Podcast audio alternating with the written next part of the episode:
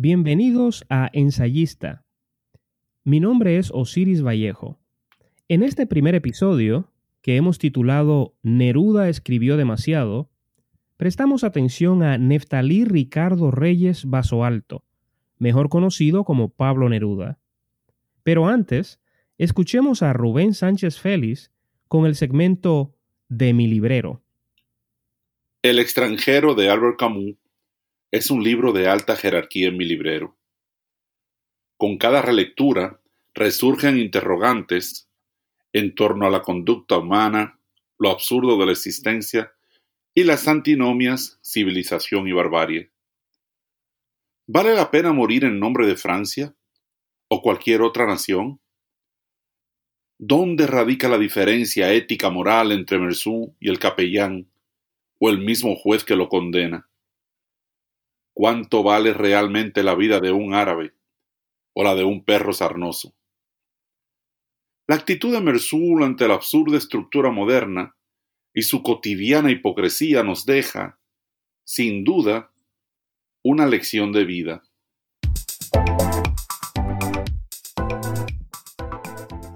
Este es el segmento, Mi perspectiva, con Osiris Vallejo.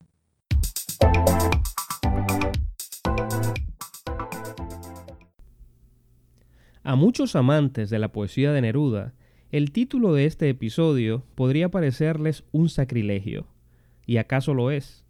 Pero les pido algo de paciencia para que podamos entender por qué digo que Neruda escribió demasiado. Neruda fue el poeta de mi adolescencia. Recuerdo que apenas había cumplido los quince cuando descubrí los versos del capitán y veinte poemas de amor y una canción desesperada. Varias décadas después, comprendo perfectamente por qué me detuve absorto y emocionado en esos textos, pues tenían un aire de melancolía adolescente que encajaba muy bien con mi visión de la vida en esos años.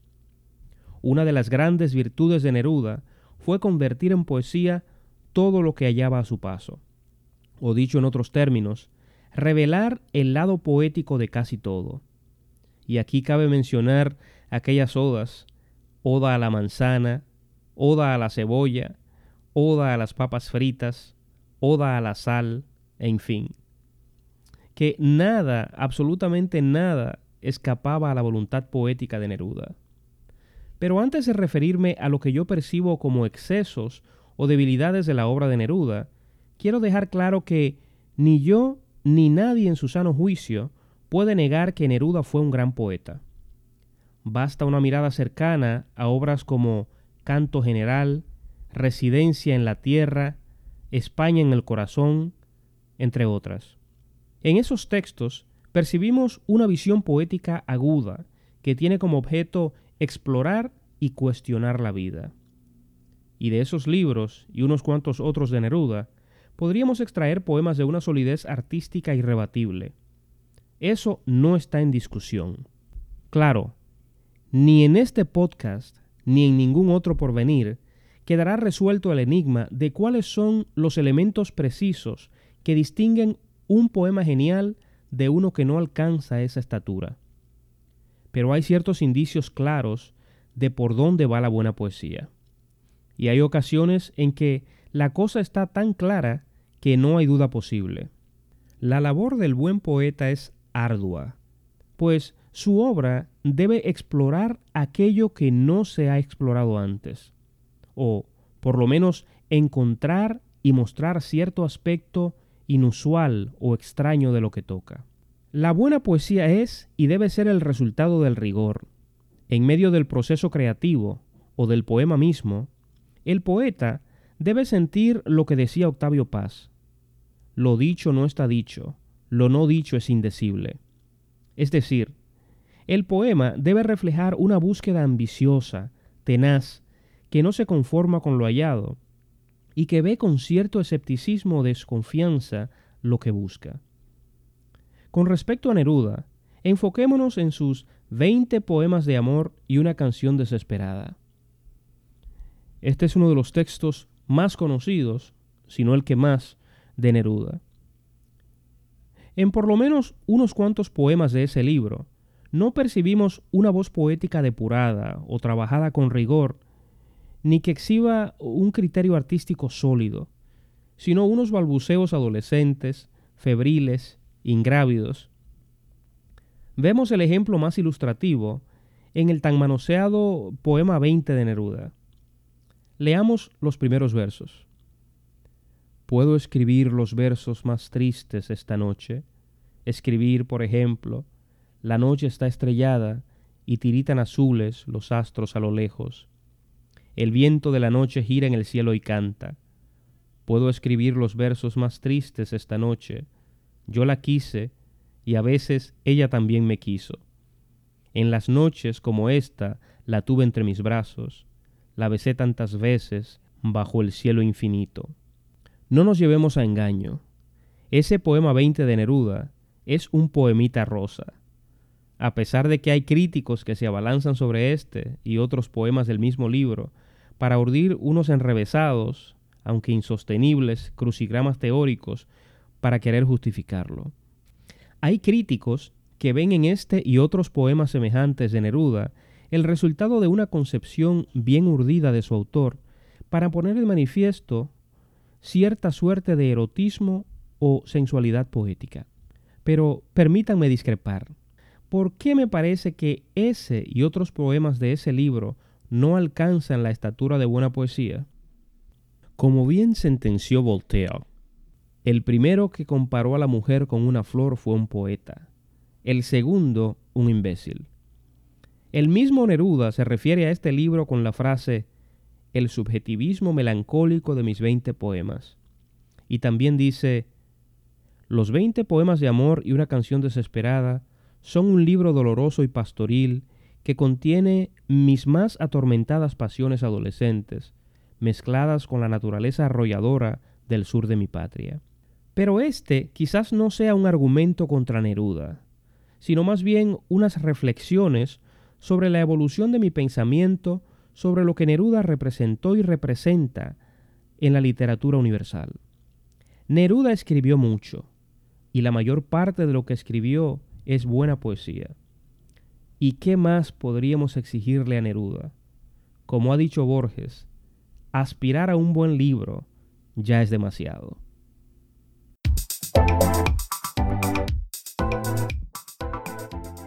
Y ahora pasamos a la sección Diálogo con Osiris Vallejo y Rubén Sánchez Félix.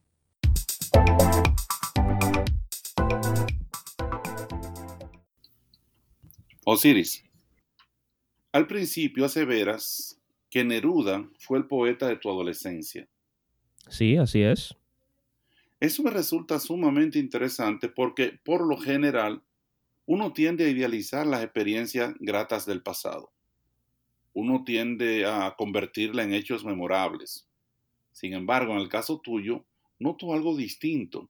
Es como si tú viajaras al pasado y miraras con desdén el acto en sí de leer el libro de Neruda.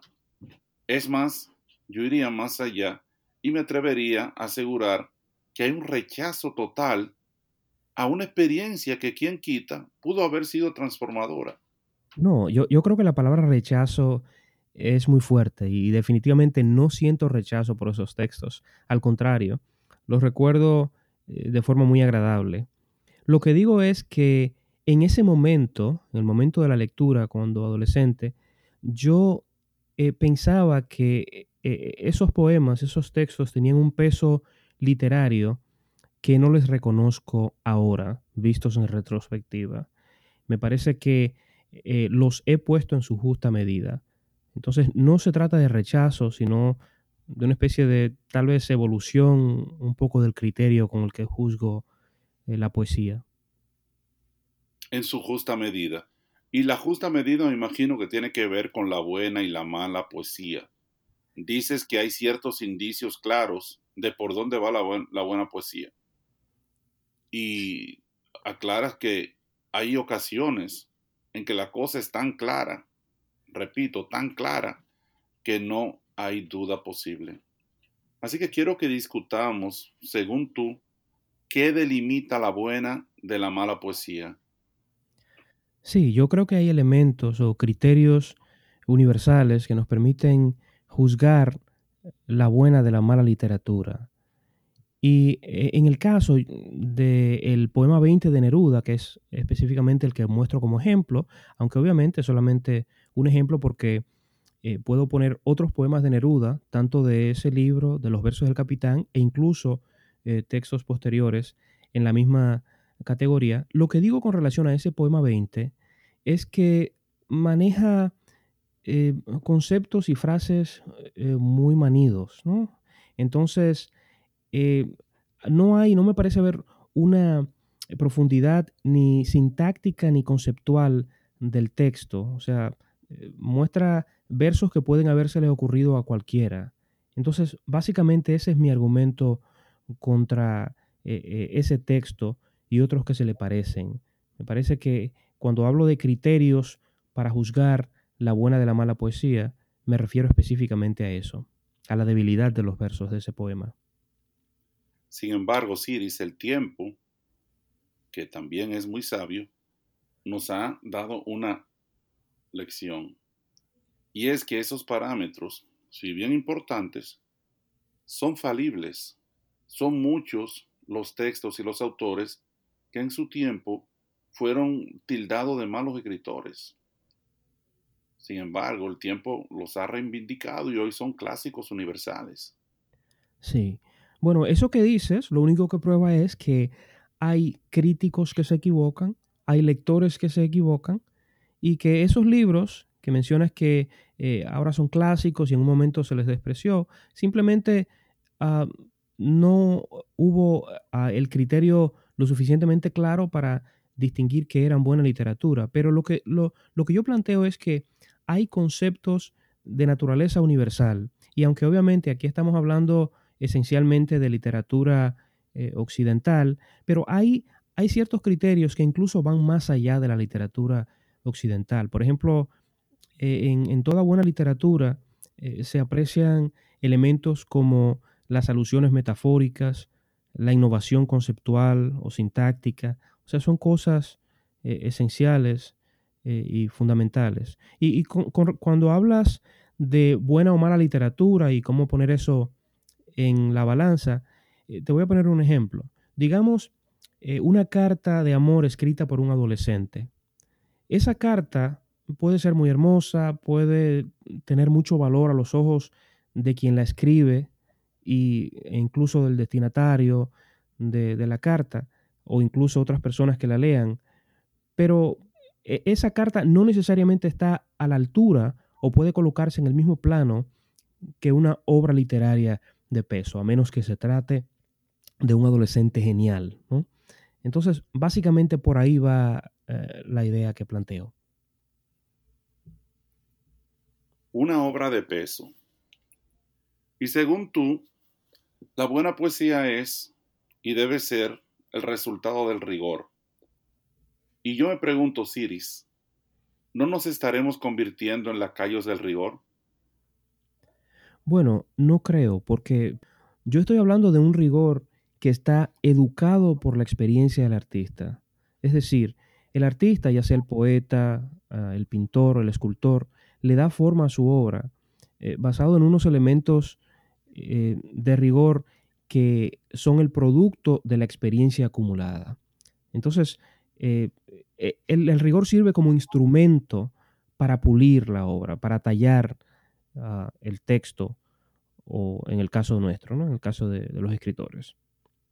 Entonces sí es posible relacionar la poesía per se con el rigor, a pesar de que así juntos, qué sé yo, los dos conceptos parecen construir un oxímoron. Sí, a mí, a mí me parece que sí que es posible. Pero bueno, quiero que sepas que concuerdo con gran parte de tu planteamiento, sobre todo cuando dices que una de las grandes virtudes de Neruda fue convertir en poesía todo lo que hallaba a su paso. Sí, en eso definitivamente estamos de acuerdo. Perfecto. Entonces ahora vayamos a la recomendación de un libro. Me parece bien.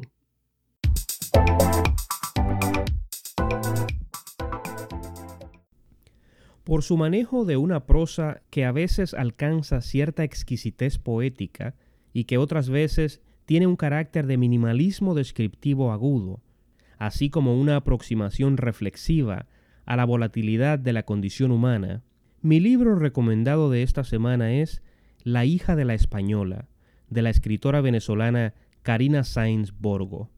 Esta novela es una suerte de radiografía del derrumbe, en que Adelaida, la narradora personaje, describe minuciosamente una sucesión de episodios que van de lo inquietante a lo desquiciado, de lo terrible a lo absurdo.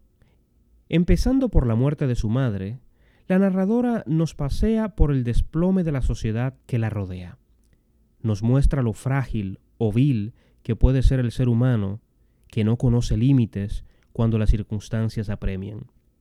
Y así vemos a Adelaida expulsada de su propia casa por los extraños que ahora la habitan, y se ve combinada a adoptar otra identidad como único medio de escape, para abandonar el país en que nació y en el que ya no se reconoce.